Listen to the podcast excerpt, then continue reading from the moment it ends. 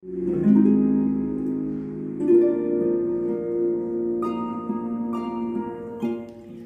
pues continuamos con nuestro estudio, ¿verdad?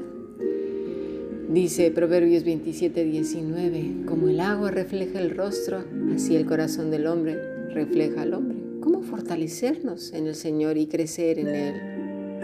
Necesitamos que abunde la palabra del Señor, el amor de Dios. Si no, ¿de qué, saldrá de ese corazón? ¿Locura, mentira, engaño, confusión de mente, contradicción, intriga?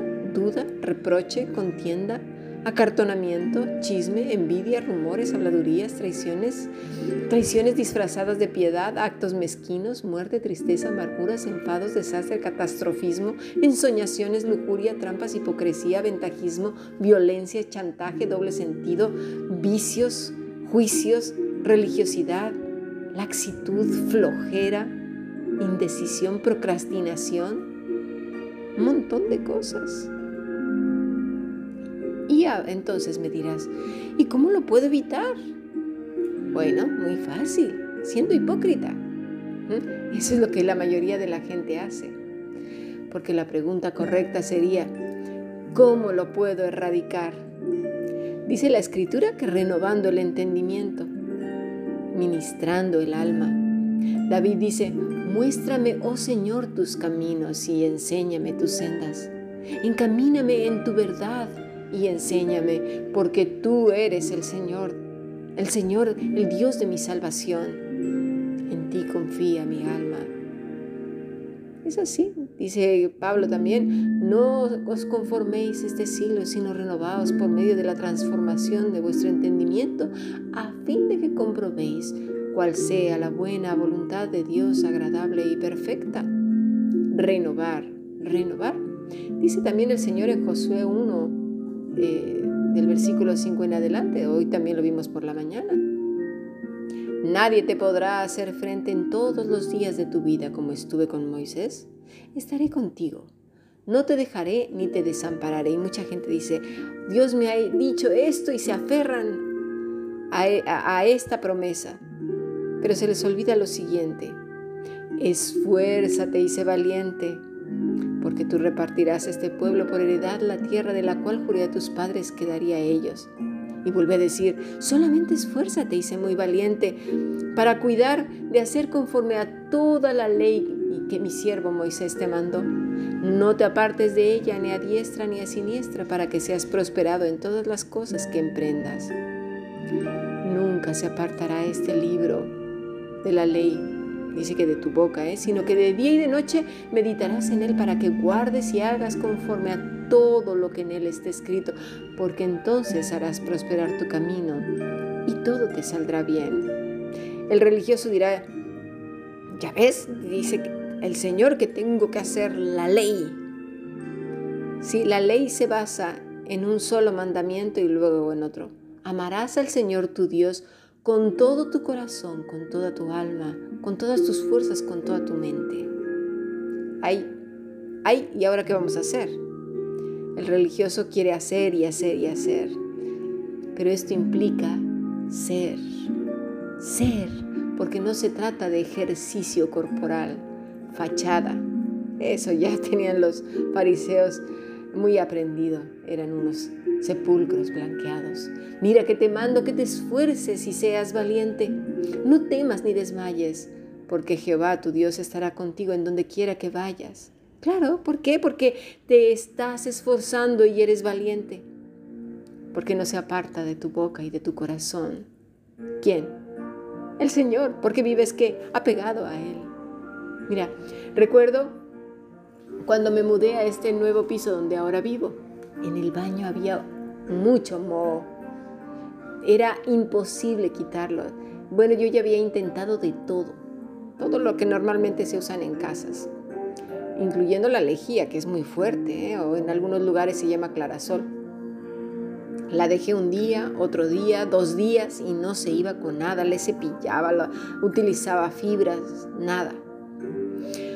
Hasta que entonces tuve que aplicar una sustancia altamente fuerte, fuerte, perdón, de tal magnitud que necesitaba un EPIS, aquí se llama EPIS, yo creo que en cualquier lado, ¿no? Equipo de protección individual. Es decir, me puse unas gafas, un cubreboca y guantes. Habría que rociar muy bien, dejar remojar y luego con una herramienta afilada ir removiendo todo eso.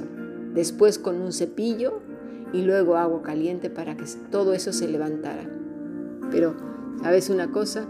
No fue ni a la primera ni a la segunda, hasta tres veces.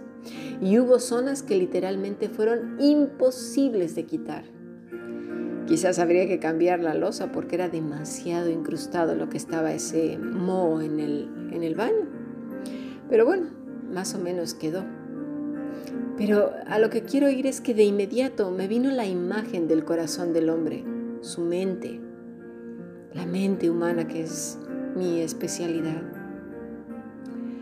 ¿Cómo, cómo pretendemos quitar todas esas cosas incrustadas de años y de años, repitiendo como loros los versículos, cuando llevamos heridas del alma rumiando y rumiando y torturándonos y viniendo del pasado una y otra vez a destruir el presente y amargarlo. ¿A que sí? Somos muy históricos, hay ciertas escenas de la vida que continuamente nos traen el pasado y nos amargan tanto que dejamos de ver la bendición del Señor por enfocarla precisamente en esas cosas. ¿Cómo podemos pretender que vistiéndonos de manera mustia, con rostros alargados, acartonados, con cantos gregorianos, posturas farisaicas, creyendo que eso es lo que agrada al Señor? Haciendo de nuestra propia vida y, y ejercicios una doctrina salvadora? Eso es horrendo. Es como un sepulcro blanqueado, lleno de muerte, como dice el Señor. Ese moho viejo, negro, pegado al alma, que no deja ni tener paz y gozo, si en el Señor, ni, deja, ni, lo deja tener a otros. Es horrible, vomitivo, espantoso, horrendo, demoníaco, satánico. ¡Ah! Estas gentes han creado un trocito de infierno en sus propias casas estos niños, ¿verdad? Que, vemos ahora leyendo al pequeño Juan, al pequeño Samuel, crecían y se fortalecían en el Señor. Samuel ministraba, es decir, adoraba. Dice Lucas 2.52, y Jesús crecía en sabiduría y en estatura y en gracia para con Dios y los hombres. No solo crecía como un niño, sino dice, procopto, aventajaba, avanzaba en cantidad, impulsar hacia adelante. ¿En qué? En sabiduría. Y no en una sabiduría humana. A veces creemos que la sabiduría es lo mismo que un ordenador con un montón de información. No, no, no. La sabiduría es otra cosa, es saber vivir. Pero la sabiduría de la que se habla en la escritura es la que viene de lo alto, es primeramente pura, amable, benigna, llena de misericordia y de buenos frutos. Así lo dice la Escritura, ¿verdad? Y en esto abundaba Jesús y aventajaba a muchos. Un niño con sabiduría celestial se fortalecía en ello. ¿Por qué? Leamos bien, porque crecía en gracia para con Dios. Usa una palabra en griego que es para, ¿sí? Que quiere decir al lado de, es decir, al lado de Dios, propiamente cerca, apegado. Lo que tanto nos enseña el Señor Jesús en Juan 15:5, porque separados de mí nada podéis hacer. El niño nos enseña aún, y mucho más que otros pequeños, que estaba apegado a Dios, y por eso se nos dice que en los asuntos de su Padre le era necesario estar. En gracia, la palabra es Haris, gracia divina, gracia divina sobre el corazón y su reflejo en la vida. Viene de la raíz Jairo, gozo, regocijar, estar alegre, feliz, calmadamente, feliz calmadamente, perdón, salud, salve. Con lo que gracias a esa relación con Dios, la gracia divina del Padre reposaba en su corazón y su reflejo se palpaba en la vida diaria. Con lo cual era un niño con gozo, de ahí que Pablo tanto nos dice, ¿verdad? Estad siempre gozosos. Y lo que vemos también en el Salmo 16 dice, me mostrarás la senda de la vida, en tu presencia hay plenitud de gozo, delicias a tu diestra para siempre. Pues claro, porque el que vive apegado a Dios, a Cristo, lo refleja todo su ser.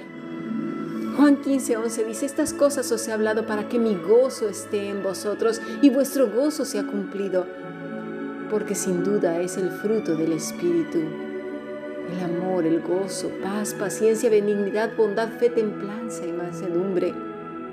Es fruto de un crecimiento en el que hay fortaleza, favor, es decir, apegados a Cristo, en gracia, sobre el corazón del hombre que vive apegado a Dios, con lo cual nada tiene que ver esas vidas con olor a siglo XII llenas de restricciones, prohibiciones, encerradas, místicas, con voces susurrantes y versículos aquí y allá, diciendo, bueno, esto yo lo hago así. Es como dice, es como, perdón, decir, bueno, Dios dice esto, pero yo hago aquello, porque esto me hace sentir más santo. ¿Entendemos el desprecio tan grande? La arrogancia y orgullo. Ese es el pecado de Satanás. Así que quiera Dios que esta palabra caiga en corazones sencillos.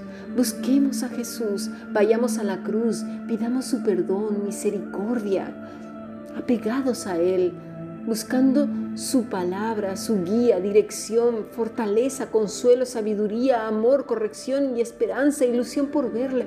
Todo eso está contenido en la escritura. Dice el Salmo 62.5, Alma mía, en Dios solamente reposa, no en los hombres, mis estimados. Sal corriendo de cualquier lugar que te ate, te aplaste. Y si eres tú mismo, arrepiéntete y ve a los pies de Cristo, que te ayude a vivir en la libertad con que Él te ha hecho libre. Él solamente es mi roca y mi salvación, es mi refugio, no resbalaré. Salmo 134. Pero en ti hay perdón para que seas reverenciado. Esperé yo en el Señor. Esperó mi alma. Mi alma en su palabra ha esperado. Mi alma espera en Jehová, más que los centinelas a la mañana, más que los vigilantes a la mañana. El Señor es mi pastor, no me faltará. Busquemos su rostro. Busquémoslo de todo el corazón. Crezcamos en gracia, en favor y en sabiduría para con el Señor y el resultado será para con los demás. Sigamos aprendiendo.